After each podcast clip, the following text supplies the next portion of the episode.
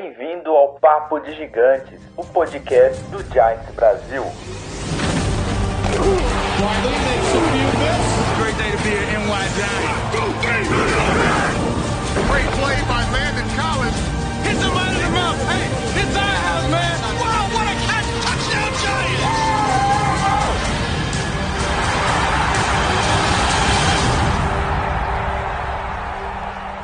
Fala galera, tudo certo? Já estão chorando muito, gastaram muito lenço aí, ficaram bravos ou vocês são do time que apoiaram a decisão? Como vocês já devem imaginar, né? O episódio de hoje é para falar sobre essa notícia aí que abalou muitos, por mais que muitos estavam esperando que isso acontecesse uma hora, é, foi uma decisão meio que sur de surpreendente, assim, né? Deixou todo mundo um pouco assustado. Mas, como vocês já sabem, Eli Manning está no banco, Daniel Jones é o nosso titular. E a gente vai trocar uma ideia sobre isso, porque são sentimentos mistos, né? Ao mesmo tempo que a gente queria uma reconstrução, bate aquele sentimento do Eli, tudo que ele conquistou. Mas, enfim, a gente vai falar um pouquinho disso aqui. Comigo tá o Luiz, o Thiago e o Felipe, que é o quarterback, para quem não sabe. A gente vai conversar um pouquinho aqui. E para vocês, antes da gente agora iniciar o bate-papo, vocês vão escutar um textinho aí, uma carta aberta que a Cacau fez pro Manning. Então, antes da gente começar, Cacau, fala um pouquinho aí.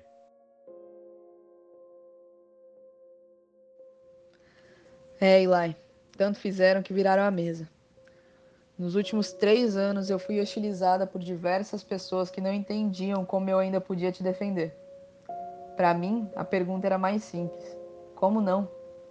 Como não defender o cara que virou o placar duas vezes contra o quarterback que é conhecido hoje como o melhor de todos os tempos? Como não defender o cara que fez uma Nova York apaixonada pela NBA se encantar um pouquinho mais pela NFL? Como não defender o menino que bateu o pé no draft, pois sabia bem para onde queria ir? Aqui é o teu lugar, cara. Aqui você tem que permanecer de um jeito ou de outro. Eu sei, você sabe, o tiozinho do carrinho de bagel da 42nd Street sabe. Você não estava no seu melhor momento já tem algum tempo. Mas por trás das análises rasas e da costumeira fogueira na qual sempre se joga o quarterback primeiro quando algo não está bem, eu e muito torcedor consciente sabia parar e analisar o que era sua culpa e o que não era. E a comissão técnica da franquia tanto negligenciou os inúmeros fatores que fazem o quarterback do seu estilo ter a mínima capacidade de atuar, que até nos seus erros mais grotescos eu conseguia ver o motivo. Como exigir de você agilidade, precisão ou melhores decisões depois de te ver sendo engolido pelas defesas adversárias repetidas vezes em um mesmo jogo? Eu não consigo. Não acho respeitoso nem ético. Muitas pessoas selecionavam snaps individuais para dizer: ah, mas nesse aqui tal recebedor estava livre e ele teve tempo. Só que elas não conseguiam fazer um raciocínio lógico de que nos últimos três snaps você tinha sido atropelado antes mesmo de conseguir levantar a cabeça depois de colocar as mãos na bola. Eu quase consigo sentir os seus instintos sobressaindo por medo.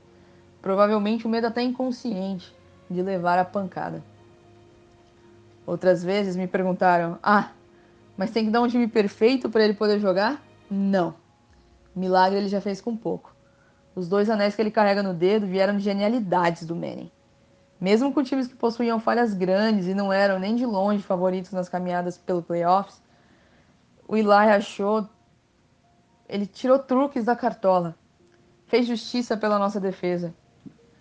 Eli se livrou de sexos absurdos, surgiu do meio de adversários, achou o capacete do seu recebedor. O Eli cresce quando precisa, quando o time lhe alimenta de emoção, quando ele sente que está jogando com seus companheiros e não para eles. Eli já sangrou por esse time e continuou em campo. Já foi apunhalado por esse time e voltou para o campo. Eli Manning não é deste mundo.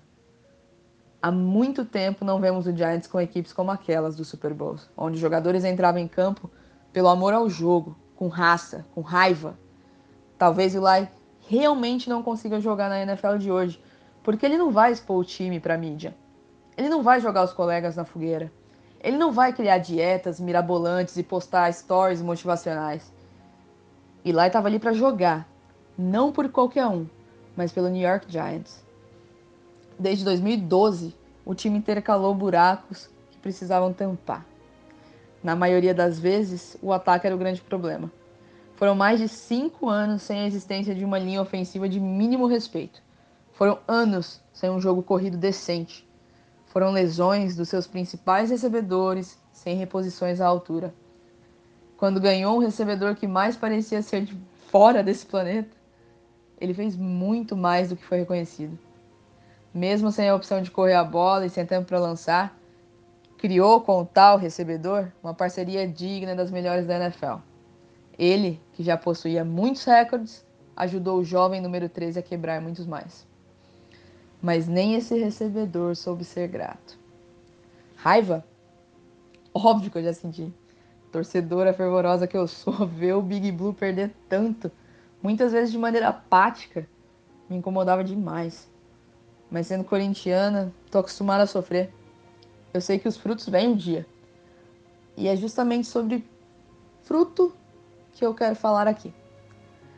Talvez o Daniel Jones faça parte do fruto que o New York Giants irá colher depois de tantas safras ruins. Talvez você também ache isso. E cá entre nós, entre jogar você ou ele nessa fogueira que é o time desse ano, eu iria preferir que jogassem o moleque mesmo. Mas não assim. De uma temporada da qual nada se espera até agora, tirar sua titularidade dessa maneira no segundo jogo do ano é uma tremenda falta de respeito. Mais uma vez, a franquia que você ama não te protegeu, jogou sua imagem no lixo, não reconheceu o teu tamanho. Eu gostaria que o Giants dissesse que tá fazendo isso para proteger teu recorde, já que estão em reconstrução e tentando descobrir o que fazer com praticamente todas as posições do roster. Nem que fosse mentira, era o mínimo a se fazer. Ou qualquer outra coisa que não fosse algo tão simplório com alguém tão importante. Eu tenho notado que o esporte anda ficando assim, sem tradição, sem importância que não seja financeira, sem valor emocional. Mas eu queria te dizer que eu não. E que eu apostaria em você quantas vezes fossem necessárias. E que eu sei que se você tivesse um time decente ao seu redor, você ainda seria capaz de muita coisa. Mas milagre você já fez demais por nós. Então, deixo apenas o meu obrigada e toda a minha admiração por você. Eu deixo o coração de uma brasileira que você fez se apaixonar pela NFL. Obrigada pelos 16 anos, pelas 232 partidas, pelas 116 vitórias. Me perdoa pelas 116 derrotas. Obrigada pelos dois Super Bowls. Obrigada pelos dois MVPs das finais. Obrigada por cada um dos 362 touchdowns. Obrigada por ter nos levado 56.537 jardas à frente no nosso caminho.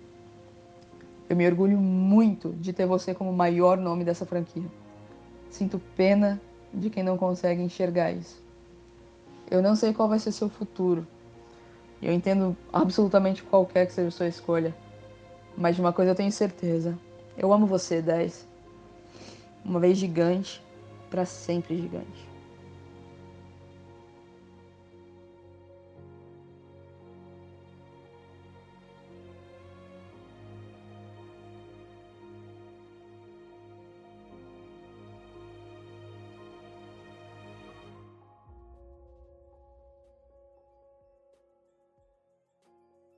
Boa.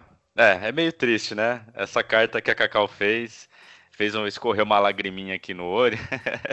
Mas, aliás, a gente postou esse, essa carta no, no site, então se você quer ler com calma, quer chorar um pouquinho no banheiro, quer afogar as mágoas, tá lá no site, é só reler.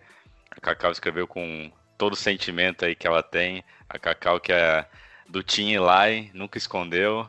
Mas é isso, né? Vamos conversar um pouquinho. E aí, pessoal, tudo certo com vocês? Tudo certo. Dia, dia meio difícil, né, para quem é torcedor do Giants, pra gente, torcedor. Mas vida que segue, cara. A, o, o curso do futuro é intransponível. Sempre, as coisas sempre vão para frente, não adianta. É. Uma hora tem que ir, né? A gente fica adiando, mas.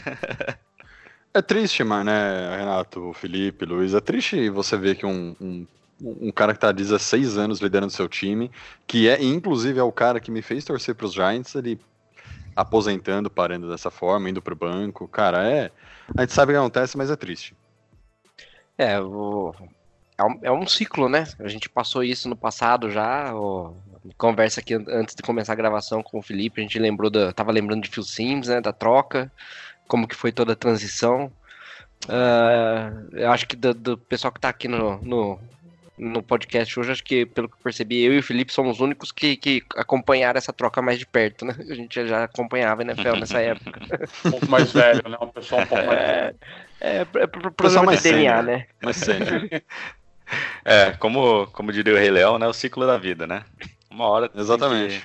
Que, uma hora tudo acaba, né? Mas e aí, galera? Vamos, vamos começar a choradeira aqui. Primeiro de tudo, vocês ficaram surpresos com a decisão? Vocês já já estavam esperando que isso ia acontecer logo no começo da temporada? Como vocês sentiram? É, agora vamos jogar, o, vamos bater um papo aqui, não tem muita pauta. O que, que vocês sentiram? O que, que vocês pensam sobre essa decisão? O que, que vocês pensam de colocar o Daniel Jones agora? Tinha que esperar? Conta pra gente aí, Luiz, Thiago, é, Felipe, o que, que vocês acharam disso tudo? Cara, era, era inevitável, né? Desde o momento em que o Giants draftou o Daniel Jones, era uma situação inevitável. Acho que nenhum torcedor é, esperava realmente que ele não fosse entrar em campo nessa temporada. Talvez não tão cedo, talvez, mas depois do que aconteceu nesses dois primeiros jogos, uh, é, para mim ficou bem claro que não dava mais Eli. Ele, ele não ele não não estava mais rendendo o que se esperava dele. Ele não é o culpado do Giants ter começado com duas derrotas, mas é um cara que ele não eleva os jogadores na sua volta mais.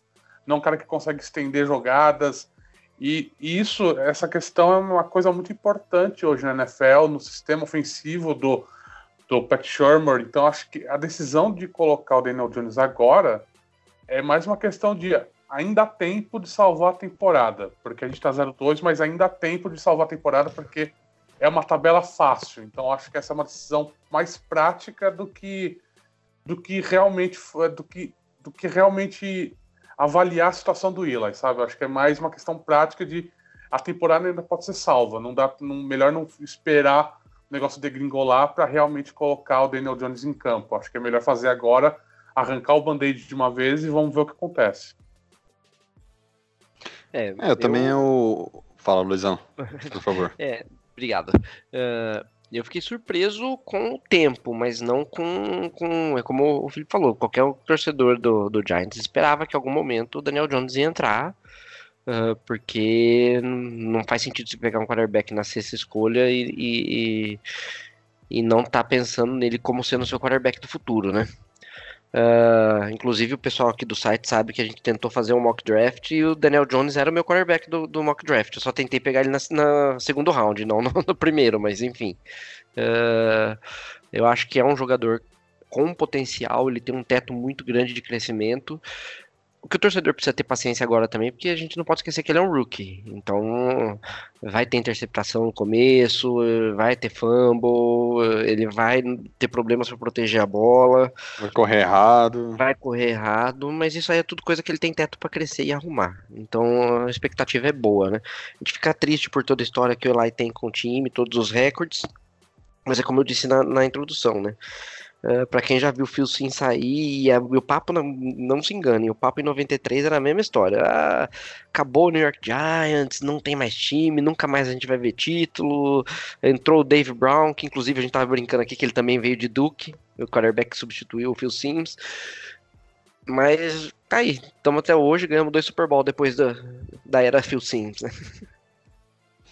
É, o, o, eu lembro de uma conversa que eu tive com o Renato ano passado, num, antes de algum podcast que a gente estava gravando, e o Renato ele fez o seguinte comentário, velho, se o se o, se o Eli Manning perder duas partidas, ele vai ficar 50, ele vai ficar meio a meio na NFL.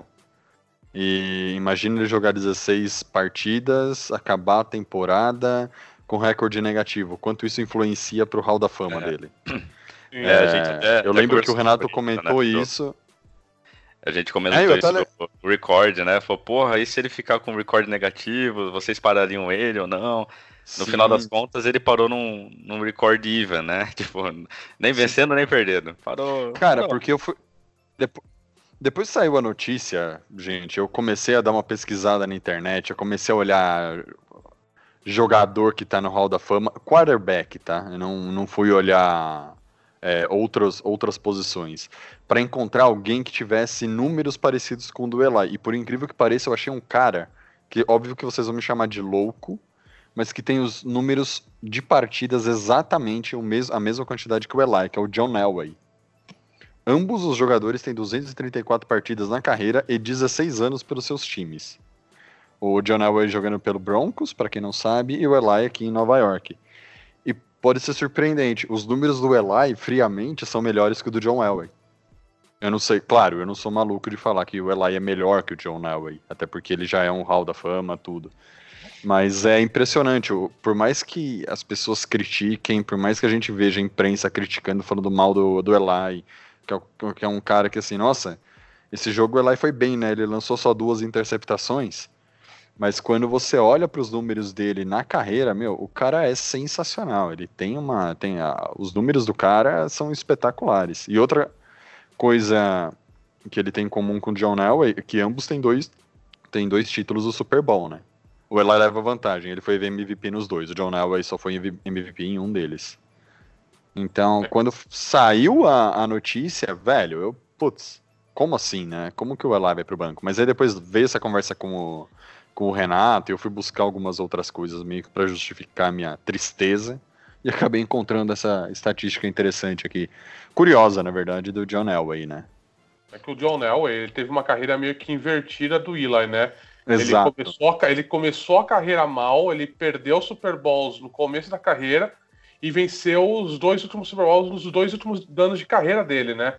Foi é. exatamente o inverso do Willa, que o Willa teve uma primeira metade de carreira muito boa e essa segunda metade, agora nessa, nessa década, foi bem ruim, né? Então, uhum. a, a sensação que isso passa em termos de Roda Fama é diferente.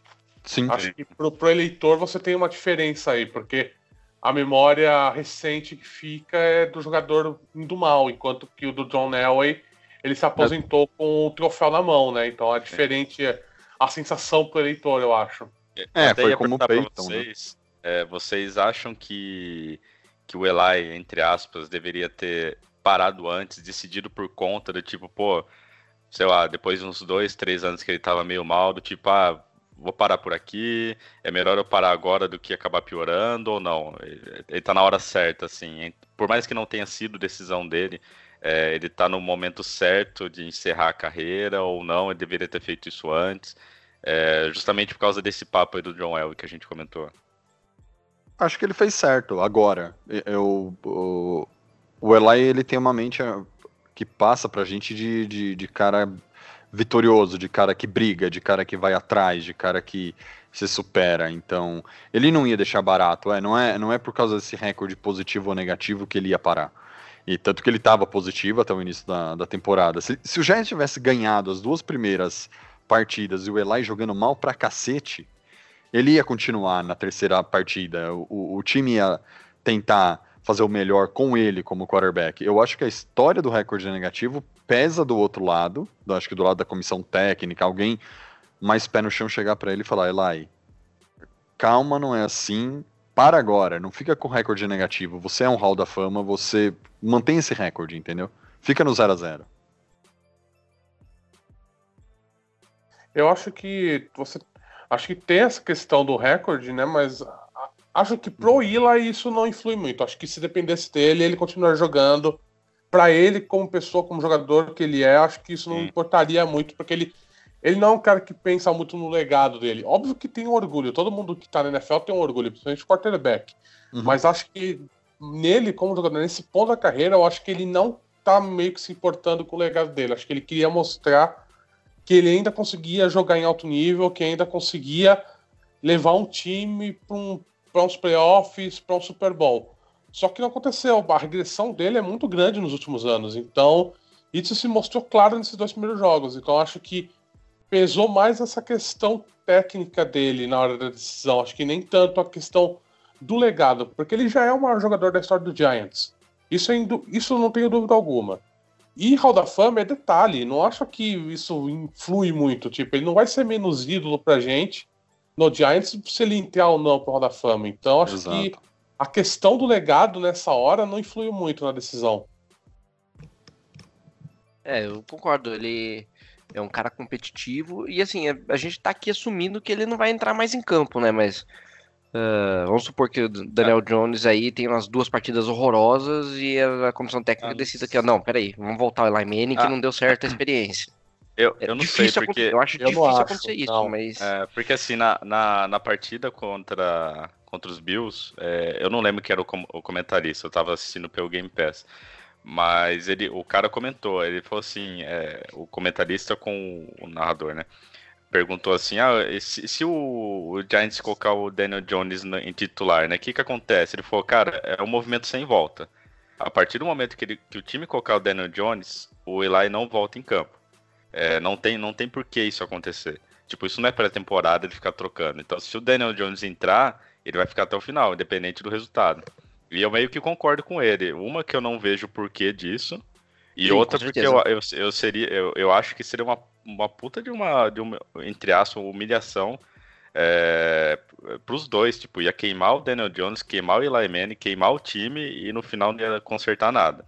Então, já que Hum. eles decidiram ir com o Eli, com, com o Daniel Jones, eu continuaria com ele até o final agora. Por isso que eu tô supondo que o Eli não volta mais, né? sim, Em, sim. dois, em 2004 aconteceu uma coisa parecida, no Giants, Uhum. inclusive. E o Kurt Warner, ele veio do Rams, né, foi dispensado pelo Rams, o Giants contratou ele na janela de free agency. Ele começou como titular, o Giants começou 5-2 e tava bem, tava relativamente bem, mas aí teve duas derrotas consecutivas e o Tom Coughlin tomou a decisão de colocar o Eli Manning em campo. E acho que foi na terceira ou quarta partida do Eli como titular, ele jogou muito, muito mal. E o, o time foi pro intervalo perdendo, acho que foi contra o Ravens o jogo, não tenho agora. Não tô nem procurando nada, tô tirando de cabeça. Foi contra o Ravens. O Contra- time foi pro intervalo e voltou com, o- com o Kurt Warner como titular novamente. E, e isso o Kurt Warner ele contou depois, né? Falando que então, quando terminou o jogo, ele foi falar com o Tokoff e falou: tem que manter o Eli como, como titular. E ele justificou: quando você coloca um novato em campo, é uma, é, é uma decisão irreversível. Você não tem como você mudar essa decisão no meio do caminho, porque senão você prejudica o desenvolvimento do jogador, você prejudica a confiança dele como jogador de NFL. Então, essa decisão que, que o Pat Shermer tomou hoje, eu acho que é reversível. Eu acho que a gente não vai ver mais o Eli em campo, a não ser no fim da temporada para ele se despedir da torcida, porque não, não, não você não um pode. Agora que você, time da vida, né? Exato. Agora que você colocou o Daniel Jones em campo, o novato em campo, agora você tem que.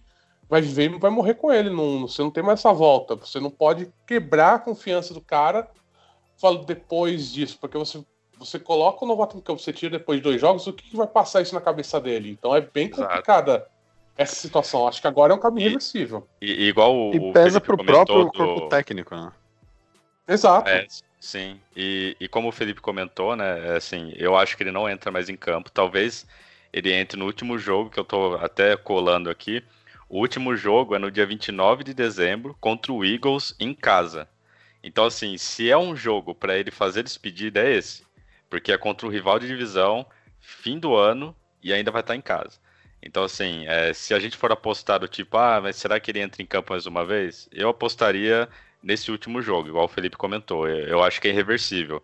Agora, a partir desse momento, da próxima semana, Daniel Jones é o QB do, do Giants, a gente tem que torcer, independente do sen- sentimentalismo, que, aliás, eu possuo, mas a gente tem que torcer para ele, independente de tudo, e torcer, entre aspas, para a gente ver o, o Eli pelo menos uma última vez em campo, no último jogo, no praticamente último dia do ano, meio que a- se aposentando, né? Porque eu acredito que o Eli não vai jogar em nenhum outro time, e também Acho com essa não. situação, eu não acredito que ele vai renovar o contrato. Então eu acho que se, se ele entrar em campo, talvez seja só no último jogo em casa contra os Eagles. Eu não acho que ele volta a jogar, sinceramente. Tem o...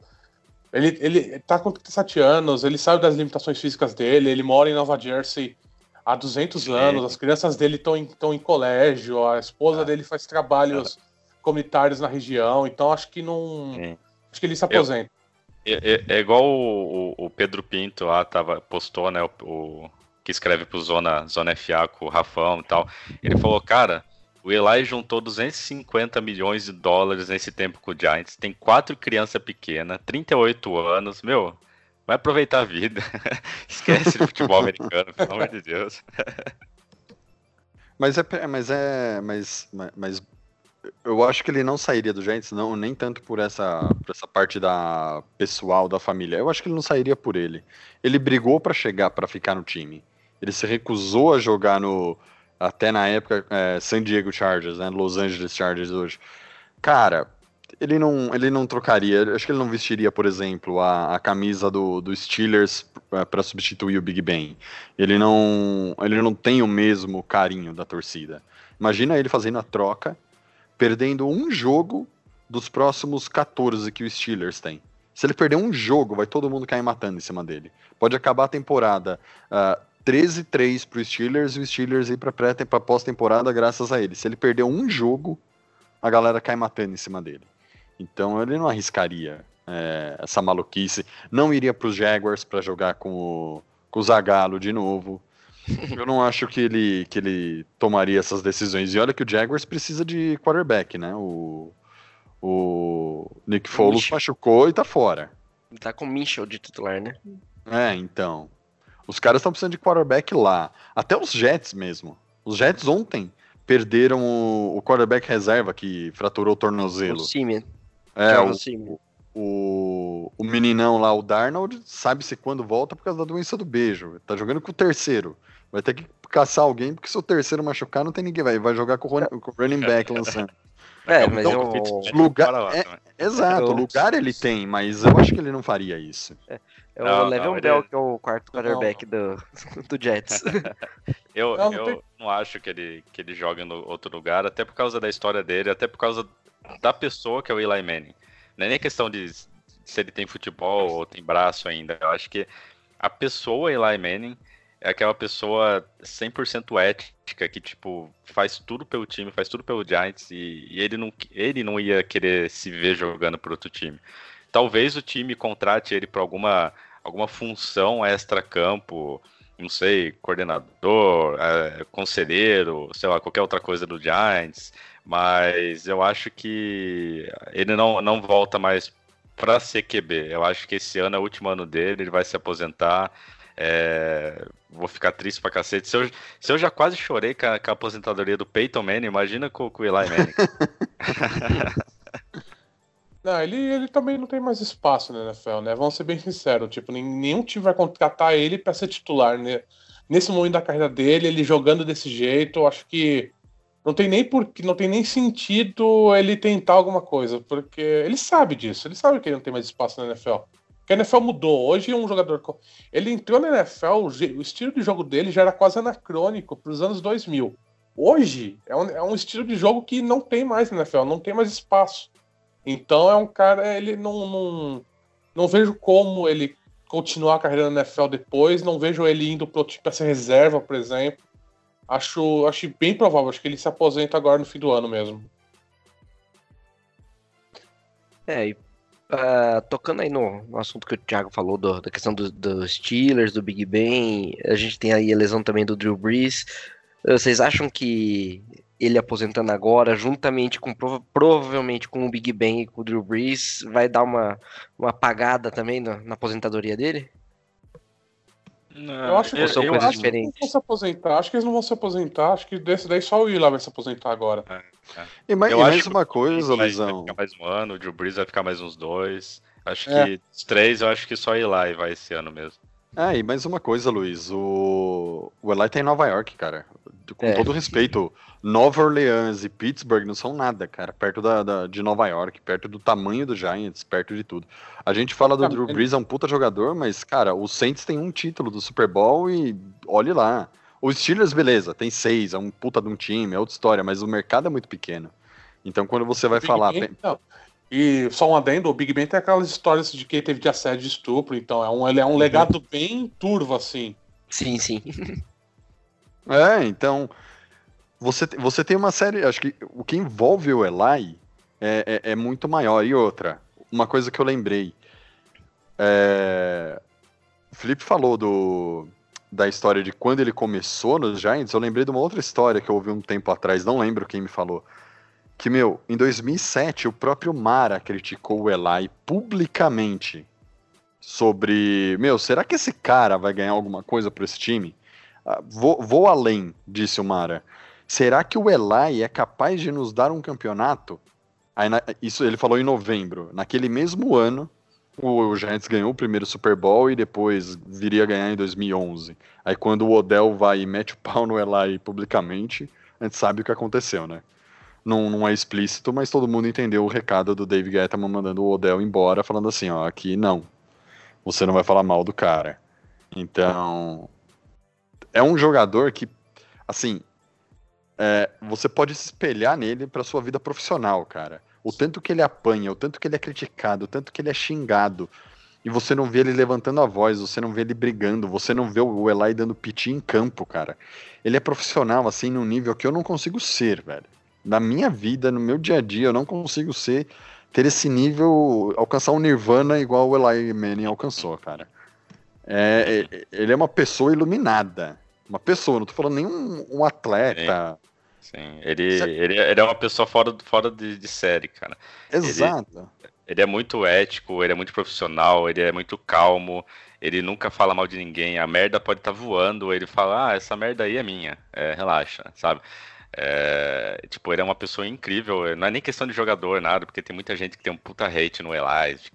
Cara tira o dia pra encher o saco de Eli no, no Twitter. Então, assim, mas como pessoa, cara, o Eli é, é fenomenal. É, é, uma, é, um, é um atleta, é uma pessoa, assim, fora de série. Que hoje em dia, igual a Cacau falou no texto dela, é, são, são, são tipo de pessoas e atletas que hoje em dia não, não tem mais, cara, não existe. Parece que hoje, pra você jogar na NFL, você precisa ser cuzão, fazer besteira e ter, ter um monte aí de, de coisa estranha rolando extra-campo, né? Um cara como Eli, que nem conta no Instagram, tem nem conta no Twitter, é tipo muito old school. muito o diferente. Site, o, aquele site The Ringer, que é do Bill Simmons, ele fez um texto muito bom hoje falando que a gente está começando a assistir ao fim da era do, do quarterback mortal. Que você tem esses quarterbacks que estão há 10, 15 anos jogando, que estão começando a se aposentar, e tá vindo uma geração mais jovem de jogadores que são facilmente substituíveis, que você você tem agora uma confluência de talento entre a NFL e o universitário que faz com que os jogadores que venham do universitário tenham uma adaptação mais fácil com o que a NFL espera hoje. Então você pode abortar um experimento de quarterback que não dá certo nos quatro primeiros anos e pegar um novo. Então, é, ele faz uma análise bem interessante disso, que a gente não vai ver mais esses quarterbacks 10, 15 anos no mesmo time, até por conta de salary cap, o contrato de um quarterback novato vai pesar muito em conta do, do que um quarterback veterano há muito tempo no mesmo time. Então, acho que isso é um negócio bem interessante. Até nisso daí do Eli Manning, né? Que ele é um atleta que a gente nunca mais vai ver em Nova York, parecido. Isso eu não tenho dúvida alguma. Um cara que suportou toda a pressão da imprensa, da torcida, ganhou dois títulos, perseverou e nunca, nunca, nunca estourou, nunca explodiu, nunca deu drama nenhum. Acho que isso é um negócio que dificilmente nós veremos de novo. Eu vi ele chorando dando uma entrevista no, uh, no retrasado, né? Quando ele foi pro banco, ele chegou, foi chegou lá e falou: "Olha, estamos tomando essa decisão pelo bem do time, o Geno Smith vai jogar" e ele chorando. Você via Cara, nem, me lembro desse dia, cara. Partiu meu coração. Não, não isso, isso é o, é o, dia mais triste da história do Giants. Não, isso, cara, e, isso foi uma puta de uma sacanagem, né? Porque você tirou o cara, quebrou uma sequência dele fenomenal, e no jogo seguinte você volta com ele como se nada tivesse acontecido. Aí, Nossa. ainda bem que o Mara colocou o Macadu no, na rua algumas, alguns dias depois, né? Não, e isso é interessante porque eu, eu falei né, no Twitter, falei que é uma pena, etc, etc. E as pessoas falam, porra, mas é a mesma situação de dois anos atrás e, e lá você reclamou. Não é, não é a mesma situação, porque agora a gente não, tem um quarterback de primeiro round, você tem um plano, você tem um. Você, você não tá tirando o Eli Manning pra colocar um Zé Ruela, você tá colocando tirando não. o Eli Manning pra colocar um cara que você escolheu no draft para ser o sucessor dele. É, a história é completamente diferente agora do que foi há dois anos. Sim, completamente diferente, não tem nem comparação. Assim, por mais que a gente sinta, né, tenha todo esse sentimento pelo Eli, por tudo que ele fez e tudo mais. Agora, querendo ou não, a gente pode notar que tem um, um, um uma, um, como dizer, um, uma motivação certa para isso. A gente draftou um cara na primeira escolha, na sexta escolha geral, pensando dele ser o quarterback do futuro da franquia. Então, tudo bem, tem um motivo para isso. Aquele ano, pelo amor de Deus, o Ben Marcador acordou com o pé virado falou: foda-se o Eli, vou botar o Jenny Smith, pau no seu cu. Foi mais ou menos assim. Então, assim, é, é bem diferente. Aquele ano, meu, ver aquela entrevista do Eli com lágrima no olho, meu, aquilo lá foi de partir o coração, pelo amor de Deus. Não gosto nem de lembrar. Não, foi ridículo aquele, aquela atitude. E ele passou por essa de que forma? É, óbvio que calmo não, né? Profissionalmente, de cabeça erguida, e falou assim, ó, tô saindo porque é o melhor pro time, o técnico, eu respeito aquele imbecil, mas ele que é o técnico e eu respeito isso, eu vou ficar no banco. Acabou. E, e, e, também teve aquela, aquela entrevista com o Art Manning falando que ele sentiu que o Eli estava devastado porque o Giants era a vida dele e ele não sabia o que fazer sentado no banco. Meu, que lá foi. Cara, vai se Ah, com certeza. Com certeza. Eu uma... Nossa, eu fiquei com uma raiva. Eu já tinha raiva do Ben McAdoo, mas aquele dia, pelo amor de Deus. É, porque você pensar assim, você tá 16 anos nessa franquia. Desde que você chegou, cara, você, do, do, ano que você chegou, claro que não do primeiro jogo, mas você é titular, você tá no campo. Quando você tá no banco, é porque você tá olhando o outro time te atacar. Cara, imagina ele sentar no banco e ver todos os companheiros dele, que ele, titulares que ele treina o tempo todo, estão lá no campo e ele tá com o time de defesa, tá com os reservas ali. Cara, é, é constrangedor para ele. Eu não me surpreenderia se, se, por respeito, o próprio Pat Shermer perguntasse, lá, você quer ficar no banco? Promove o. Coloca o. Esqueci o Tanley pra, pra ser banco nos próximos jogos, alguma coisa. Eu não me importaria, de verdade. Ah, deu merda. Foda-se, velho. Põe o Taney lá. O, o Jones machucou, põe o Taney pra jogar. Foda-se não me interessa. Só não vai forçar o Eli nessa situação de novo. Aí no próximo jogo o Jones machucou, beleza, traz o Eli e põe ele em campo. Mas eu não levaria ele para as partidas, para não constrangê-lo. Mas aí também eu não sei o quanto isso ia pegar mal, né? Mas eu acho que a situação é diferente. Agora eu acho que ele já estava mais preparado psicologicamente para o que aconteceu, né? Então acho que a, a situação mental do Eli Manning é diferente. Ele, é, assim como nós, torcedores, já estamos preparados pela inevitabilidade do Daniel Jones em pé como titular, o Eli Manning também sabia que isso ia acontecer. Ele estava do outro lado uhum. da história em 2004, né? Ele sabe como a NFL funciona. Não é, uma, não é uma questão de dois anos atrás. Então, acho que nesse momento é diferente. Acho que nesse momento ele vai querer ajudar o Daniel Jones a desenvolver, a ter um, um bom início de carreira, assim como o Kurt Warner fez com ele em 2004, né? É não que é eu... uma é que, Filipão, acho que nesse ponto tem uma tem, tem um, um, outro quesito. O Kurt Warner, ele não tem ligação com o Giants. É um puta jogador, é Hall da Fama. Cara, eu não discuto a qualidade do Kurt Warner. Mas ele não tem ligação com o time. Tanto que hoje, a gente não. Eu não vi ninguém questionando se o Daniel Jones vai entrar, vai jogar bem, vai jogar mal. Todo mundo fala do Eli por causa da ligação dele com o time. Entendeu? Talvez o Daniel, talvez daqui 16 anos estejamos todos nós sentados e conversando sobre o, o Daniel Jones se aposentar para entrar o jogador X. Mas o Kurt Warner não tinha a, a ligação com o Giants. Ele tinha acabado de vir uma ah, free sim, agent sim. do Cardinals, você comentou, né? Do é, Rams. A do Rams. É, então, ele não tem a conexão. Então, cara, tanto faz como tanto fez. Ele foi pro banco, ó, melhor. O Eli tá jogando melhor, foda-se esse tal de Kurt Warner. Brincadeiras à Não, parte, mas, galera. Então, eu acho que a, quest a questão é que eu acho que o Eli ele viu o exemplo de como ser nessa situação. E eu acho que ele vai querer re reeditar o que aconteceu com ele em 2004. É diferente, por exemplo, da situação do Brett Favre com o Aaron Rodgers, que o Brett Favre tentou é, é, tentou queimar o Aaron Rodgers de qualquer jeito nos dois primeiros anos dele lá no Green Bay Packers, né? Acho que é uma, é uma hum. situação bem diferente aqui. Acho que o Ila, ele, pela devoção que ele tem pelo time, eu acho que ele não ah, vai. Acho que ele não vai ficar. É, não, não é nem tentar queimar o Daniel Jones, mas é um cara que vai querer estar tá lá, vai querer estar tá tentando dar coordenação pro Daniel Jones, tentar mostrar para ele as cordas da NFL, porque ele vai precisar nesse início. Então, acho que nessa conversa que o Pat Shermer teve hoje com os quarterbacks, acho que teve muito disso. Acho que teve esse compromisso dele ficar, etc. Porque não faz sentido, tipo, você deixar tirar o cara e não, não, não ter ele lá para ajudar, sabe? Acho que. Sim. Sim, Acho que até, total, até, total, porque, total. até porque a gente precisa, a gente tem que entender que não é da pessoa do Eli tentar fazer mal a ninguém, né? É, eu acho que assim, ele com certeza vai ajudar o Daniel Jones daqui até o final da temporada. Ele vai ser o, o mentor dele, o tutor dele, vai fazer o máximo para o Giants conseguir extrair é, cada, cada potencial do Daniel Jones. Mas eu acho que o que o Felipe quis dizer é que assim, na situação atual, é, quando você é um QB que já está aí no seu 38 anos, final de contrato, e seu time é, drafta um cara na primeira escolha para a posição de QB, você meio que já fica preparado que isso ia acontecer, você já sabe que isso ia acontecer uma hora ou outra. Tudo bem, pode ter pego ele de surpresa semana 2, ele achou que isso ia acontecer, sei lá, depois da bye week, pode ter sido, lógico, ninguém ninguém ia gostar de estar na pele do Eli, deve ser uma, uma sensação ruim, você perder, você sair do posto, né, que você ocupou por 16 anos.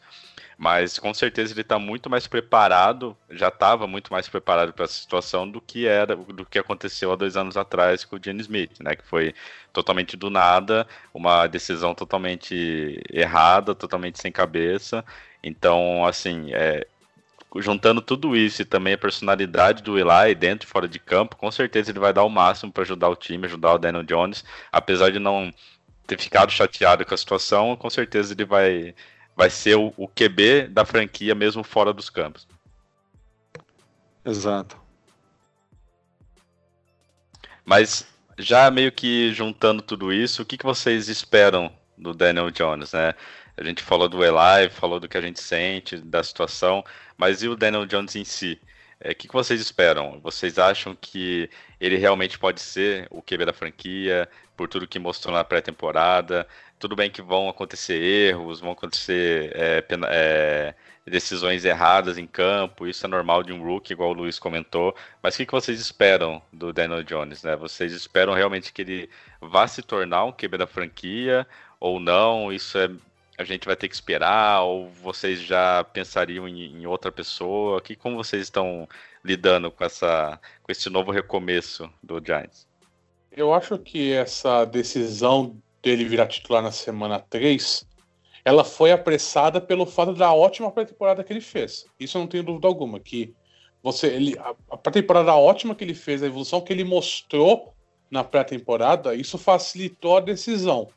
Obviamente que na temporada regular agora a gente, ele, ele vai encontrar um grau de dificuldade bem maior, porque os times eles fazem uma preparação focada no time daquela semana, né? Você não tem uma, uma preparação geral como na pré-temporada. Então ele, ele vai ter essas dificuldades, mas a, entrada do Daniel Jones no ataque do Giants dá uma nova dinâmica, porque você agora Pat Shermer ele realmente pode fazer um negócio meio parecido com o que ele fazia no Minnesota Vikings com o Case Keenum, que é, um, que é você abrir o playbook, você ter mais jogadas que estendam o a jogada o, com, o a bola na mão do quarterback com, com o Eli, ele tinha pouca mo- mobilidade. Então por isso que a gente via muito aqueles checkdowns para os lados, passes curtos para os lados, porque ele não tinha tempo, ele não tinha mobilidade para sair do pocket. Com o Daniel Jones você tem isso agora. Você, você aumenta, você estende o tempo da jogada, você estende, você abre, você abre uma dinamicidade maior, ele corre mais com a bola, ele, ele consegue estender essas jogadas. Então acho que pro ataque, pro esquema que o Pat Shermer ele, ele implementa, eu acho que faz uma diferença muito grande, porque você, a gente vai ver muito jogadas muito mais variadas com Daniel Jones em campo do que a gente vinha tendo com o Eli. Pelo menos acho, essa é a avaliação que eu faço antes da semana 3. Pode ser que chegue agora a semana 3 e seja totalmente diferente. E aí o Pat Shermer é um técnico competente.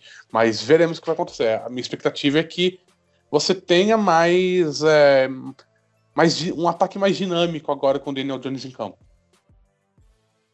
E se pegar um gancho nisso que você falou, Felipe, segundo que nosso cornerback Janor Jenkins falou há dois, três dias atrás, é, eu não consigo marcar 10 segundos um recebedor. Então, se o Jones vai ter mais, vai, vai acabar aumentando essa janela para o recebedor correr, eu acho que, cara, vai melhorar e muito. Então, o nosso ataque, né? Porque, de acordo com o Jenkins, a culpa da gente tomar muito ponto é porque não pressiona o quarterback e ele tem 10 segundos para lançar uma bola.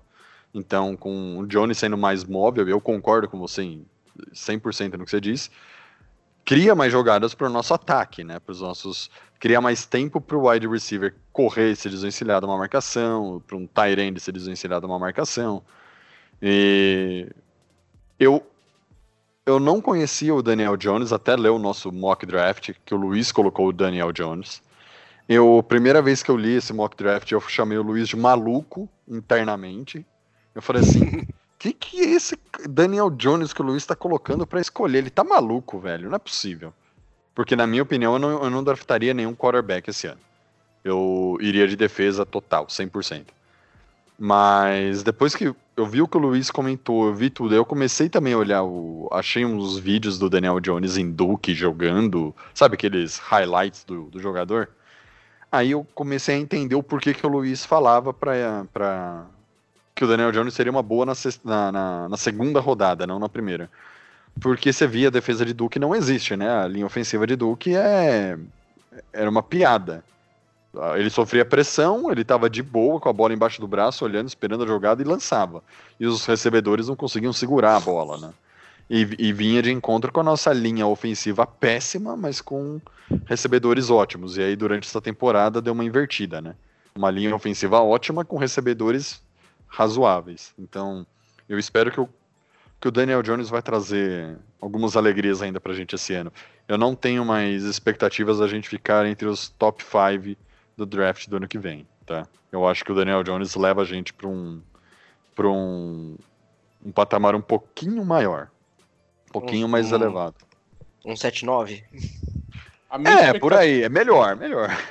A minha expectativa no início da temporada era o Giants terminar 7-9. Eu ainda mantenho essa expectativa mesmo 0-2, porque eu acho que a entrada dele melhora a situação do ataque do Giants. E vai conseguir mascarar algumas coisas da defesa que não tem solução a princípio, né? Então eu acho que consegue. A entrada dele vai conseguir mascarar algumas dessas deficiências da defesa. A gente vai ter que marcar 30 pontos por jogo. E o Daniel Jones mostrou na pré-temporada que tem capacidade para fazer isso, para fazer o time andar 60 jardas e marcar um touchdown, como o primeiro touchdown que ele marcou na, na, na pré-temporada, de lançar uma bola numa janela minúscula. Então, como o nosso ataque vai ter que marcar de 30 a 40 pontos por jogo, talvez talvez a gente não ganhe tanto, mas talvez as derrotas não sejam tão vexatórias a partir de agora, né? E outra, é o final da era Pat Shermer, né? Porque se o Daniel Jones for mal, ano que vem a gente tem técnico novo. Eu acho que ah, ele ganhou uma sobrevida. Eu acho que ganhou uma sobrevida com o Daniel Jones agora. É, eu acho que mesmo se o Daniel Jones for mal, uh, primeiro ano de QB, cara, não dá pra você queimar o técnico por causa disso. E, e assim, é, como o Thiago disse, né, eu, eu vim observando vários quarterbacks na, venho observando ainda, né? Uh, tanto que eu escolhi no meu mock o Daniel Jones na, na segunda rodada, porque eu, eu, eu, vejo muito teto de crescimento para ele, eu vejo que ele tem campo para crescer. Uh, inclusive, questão, essa questão da velocidade, o Daniel Jones sabe aquele cara que você, você chega para jogar futebol, que você vê aquele cara altão, né? O famoso pau de virar tripa.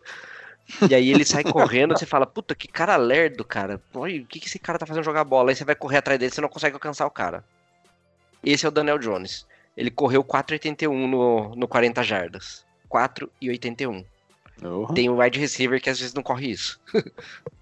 Pois então, é. Então, assim, é, ele, é, ele é bem mais móvel uh, do que o Eli Manning, isso sem sombra de dúvidas. É, lógico, se eu for parar para ficar falando aqui de college, meu quarterback dos sonhos é é o Sunshine, né? O Trevor, uh, o Trevor Lawrence, já falei isso para todo mundo. Mas tem muito cara bom, cara. Esse ano tem, entrou um, um freshman em Oklahoma, Spencer Hattler. Inclusive, ele tá num, num documentário da, do Netflix, o QB1, o moleque é muito bom, cara. Eu assisti jogos dele no high school e nível de. Você olha e fala, pô, esse cara vai virar jogador da NFL, você tem certeza. Desde o high school você já tem certeza. Você tem o, o sobrinho do, do próprio Eli Manning, do Peyton Manning, né, o Art Manning, que já tá viralizando os vídeos na internet dele aí também, que é outro que a gente vai ver na NFL eventualmente. Então, assim... É o, é, é o sobrinho ele, do Peyton? É... é... o filho do Peyton ou é o filho do outro irmão lá? É, é o filho do, do outro irmão. Ah, tá bom, desculpa. É, e isso vai de encontro com o que o, o Felipe falou. Uh, cara, vamos tentar o Daniel Jones. Daqui 3, 4 anos a gente viu que não é ele, a gente vai achar outro. Vai ter cara. No...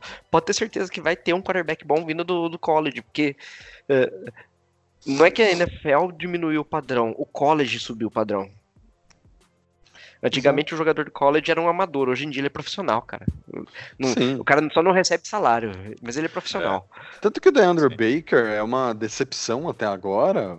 Até você lendo o, o, os jornais aqui dos Estados Unidos, ele é uma decepção porque a, aqui em Geórgia ele destruía, era um puta de um jogador. E aí chegou no profissional, não, nos dois primeiros jogos não rendeu absolutamente nada, mas é, eu acho que é o mesmo caso do Jones. Vamos esperar. Eu tô, eu tô massacrando o Leandro Baker toda a análise de jogo, óbvio, mas eu não acho que é culpa dele. Eu acho que é culpa do, do cara que escala ele, né? Mas... Não tava pronto, né? Exato, mas e não é possível não ter um cara no banco para colocar. Nem que seja para fazer a mesma merda do, do, do Baker. No caso do Jones, você não tem. É o Tunney e o próprio Eli de volta. Mas eu também. Eu acho assim, o Eli tem que. O Eli, não, desculpa. O Jones tem que terminar a temporada.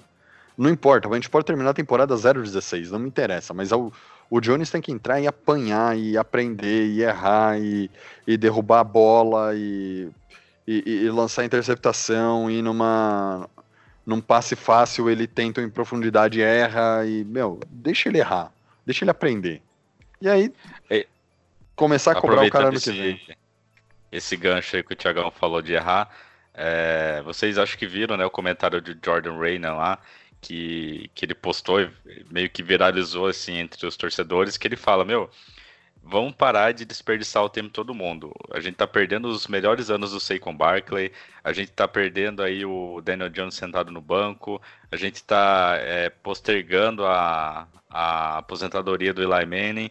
Vamos botar o Daniel Jones no, em campo, se ele não aguentar a pressão, se ele não aguentar os erros, se ele não aguentar a pressão que é a NFL, ele não é o próximo QB da franquia e bola para frente. A gente tem que ver isso logo. Vocês concordam com ele que, tipo, ele, ele tá certo nessa visão do tipo, bota logo o cara, vê se ele aguenta a pressão, independente se errar ou não, vê como ele lida com os erros, porque se ele não conseguir aguentar isso, ele não é o QB da franquia. Então vamos, vamos bola para frente, vamos ver o que acontece. Vocês eh, são desse, dessa teoria também? Sim, acho que é isso. Você não tem. É o que eu disse, tem que arrancar o band-aid de uma vez. Vamos ver o que, o que, que ele mostra em campo. Ele pode ir muito mal. O Eli Manning foi mal no primeiro ano dele na NFL, ele foi um 6. Então acho que você não tem. É, é, esperado que um quarterback novato ele tenha um grau de dificuldade. É, e o Daniel Jones já mostrou uma evolução. Os, os, quatro jogos que ele. Os três jogos né, que ele jogou de pré-temporada, ele já mostrou uma boa evolução, até mesmo em relação ao que ele mostrou no último ano dele em Duke. Se você pega os vídeos dele em Duke nesse último ano e pega os vídeos da pré-temporada, já é um jogador muito mais aprimorado. Ele, ele teve uma evolução bem drástica nesses poucos meses que ele ficou no Giants. Então, é, eu, eu, acho que ele tem essa, essa evolução, ele vai evoluir em campo, ele tem que evoluir apanhando. Acho que não tem outra solução. É, até porque tem a questão que falavam, tipo, ah, tem que deixar o cara um ano no banco, tem que fazer que nem fizeram no Chiefs, que nem fizeram no Packers. Mas em termos estatísticos, eu não sei quem foi que colocou no Twitter, acho que foi o Scott Kexmar, alguém, alguém que colocou no, no Twitter que você não é, não é mensurável qualquer diferença do cara ter ficado um ano ter entrado direto no ano de novato. Tipo, você não tem. Não é mensurável uma diferença, sabe? Tipo, não faz uma grande diferença pro jogador ter ficado um ano só treinando e depois entrar. Então, acho que a questão é, vamos jogar ele logo aos lobos e ver o que acontece. Vamos, e é isso. Não, acho que não tem que ter medo, porque se não der certo, a gente escolhe outro quarterback, vai ter outra comissão técnica, vai ter outro general manager, e vamos ver o que acontece. É, isso é o ciclo da NFL. Os times é. evoluem, não, eles se destroem e acontece. O próprio Giants teve isso. É, no, na década de 90 foi assim, tipo, Sim. passou por um interregno bem grande até você conseguir reconstruir esse time lá no começo dos anos 2000. Então, acho que não tem, não tem que ter medo disso, não. Acho que essa é a hora de acontecer, porque você tá um 0-2, a temporada ainda não acabou, tem que aproveitar, tem que colocar o Daniel Jones em campo e vamos ver o que acontece, porque acho que o time ainda tem chance de ter uma campanha decente. Então, não, não dá para esperar o time ficar 0-8 e falar, porra, agora a gente vai tirar o Eli Manning e vai colocar o Daniel Jones. É melhor fazer agora, enquanto o time ainda tem gana para tentar conseguir alguma coisa e ver o que acontece nesse momento. Outro dono que é bom, a gente não acha, né? ah, não, isso não, não. Aí, aí Renatão. A gente teria que dar sorte de acontecer igual acontece, acontece em Green Bay, né? Que não tem um dono, é a cidade inteira que é dono do time. Então, mas acho que a gente não vai dar essa sorte. E, mas uma história paralela que talvez tenha alguma, algum, algum link com o que está acontecendo hoje foi, a, foi quando o Tom Brady assumiu a titularidade do Patriots. Que ele que, que o Bill Belichick falou o seguinte: eu não tô aqui para para ficar é, agradando torcida, tô aqui para fazer o que é melhor para o New England Patriots, porque o, o dono da, da, da, da, franquia disse que eu tenho que fazer o melhor pro, pro time. E o melhor pro time é pôr o Tom Brady para jogar. Sexto round de, de draft, Tom Brady. E é o cara que é até hoje. Espero que o Daniel Jones tenha todo o sucesso que ah. o Giselo teve, mas é, é a situação. Sucesso gente. que ele teve quando não joga contra a gente, né? Ah, não, não, não, não. Peraí, mas contra, contra o pai ele não faz nada, né? Tipo, ele baixa a bola contra o pai. Ele respeita. Sim. Mas eu acho que assim, galera, a gente já já meio que falou tudo aí que a gente queria, né? A gente falou do como a gente se sentiu, o que a gente espera do Daniel Jones.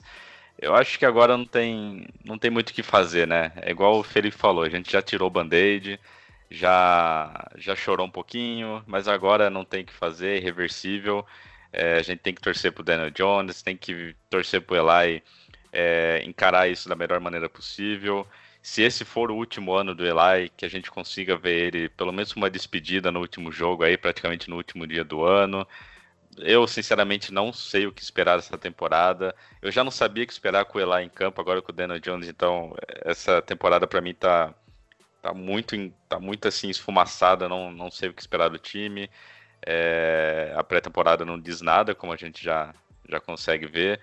Mas eu acho que assim, independente do, do nosso sentimento pelo Eli, isso eu falo com, é, com total transparência. Eu sou do time Cacau, que tipo, meu, tem um puta amor pelo, pelo Eli, que acha que quem deveria ter escolhido a hora de parar ou não tinha que ser ele, não o time.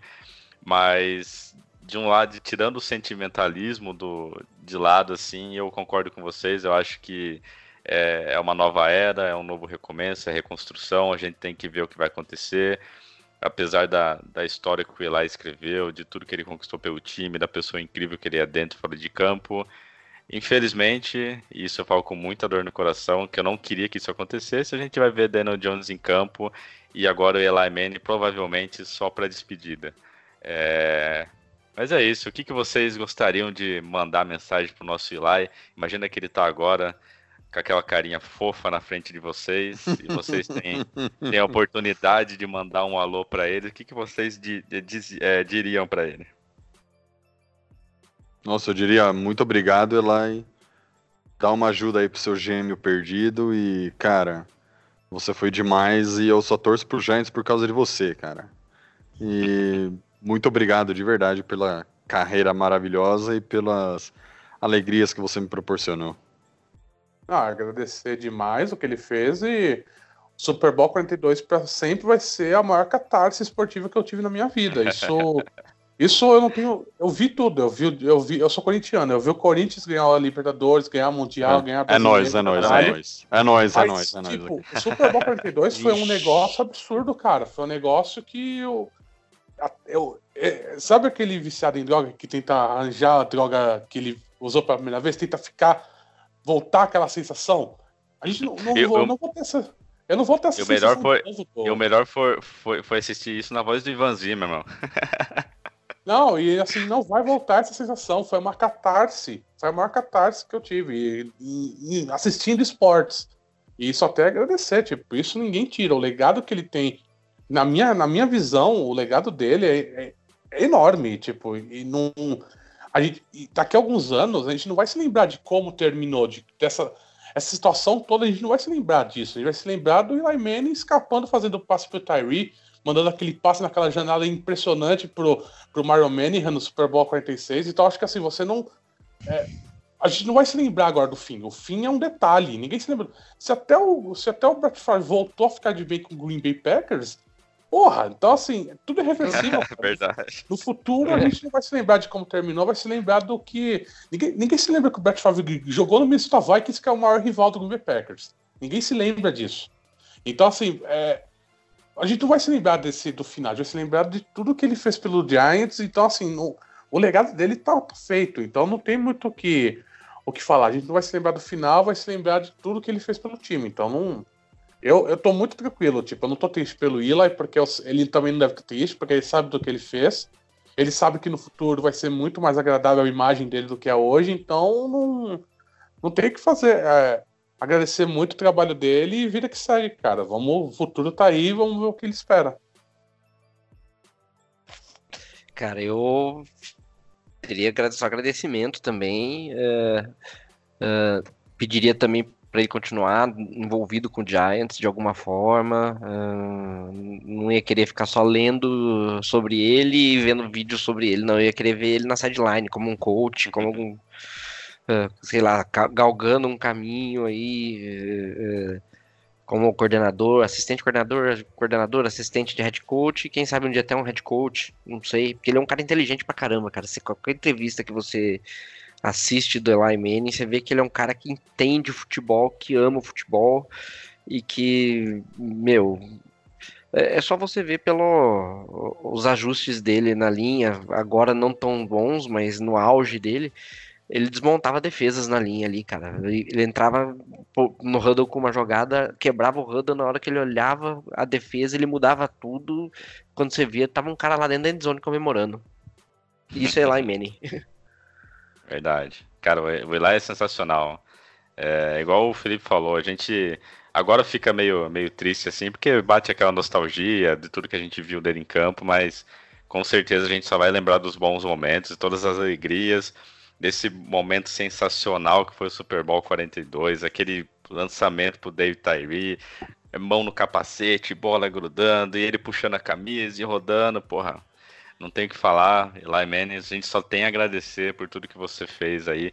Igual o Luiz falou também, a gente espera que você continue envolvido com o Giants de alguma maneira. Nem se for para fazer comercial besta vestido de rapper com o Peyton Manning, não tem problema, a gente vai a gente vai adorar ver você. E eu acho que é isso, galera. É... Luiz, Thiago, Felipe, muito obrigado aí. Obrigado, Renato. Valeu, gente. Obrigado, pessoal. Obrigado, galera. E é isso, pessoal. Vamos ver a partir da semana que vem como o nosso meninão aí, o nosso clone Daniel Jones vai ficar em campo, como o Eli vai se comportar, como que o Giants vai se comportar. E vamos ver o que acontece nessa, nessa nova história que o Giants está começando a escrever agora. E que, que, que tomara, né, que a gente tenha acertado nessa escolha, que venham muitas conquistas aí com o Meninão, porque vai ser. Agora ninguém sabe como vai ser, né? Mas agora resta a gente torcer. Não adianta ficar de biquinho aí, chorando, falando que o Giants é uma bosta, que não vai assistir jogo, porque isso aí não é torcedor. Tem, o torcedor aparece na, nas horas ruins. No Super Bowl todo mundo é, é fácil torcer, né? Nessas horas que a gente vê quem que é gigante. Com certeza. Exatamente. É assim. Então é isso, galera. Valeu e até o próximo Papo de Gigantes. Sem Eli Manning em, em campo, mas sempre nos, nos nossos corações. Oh. Valeu, pessoal. Oh. Até a próxima. Oh.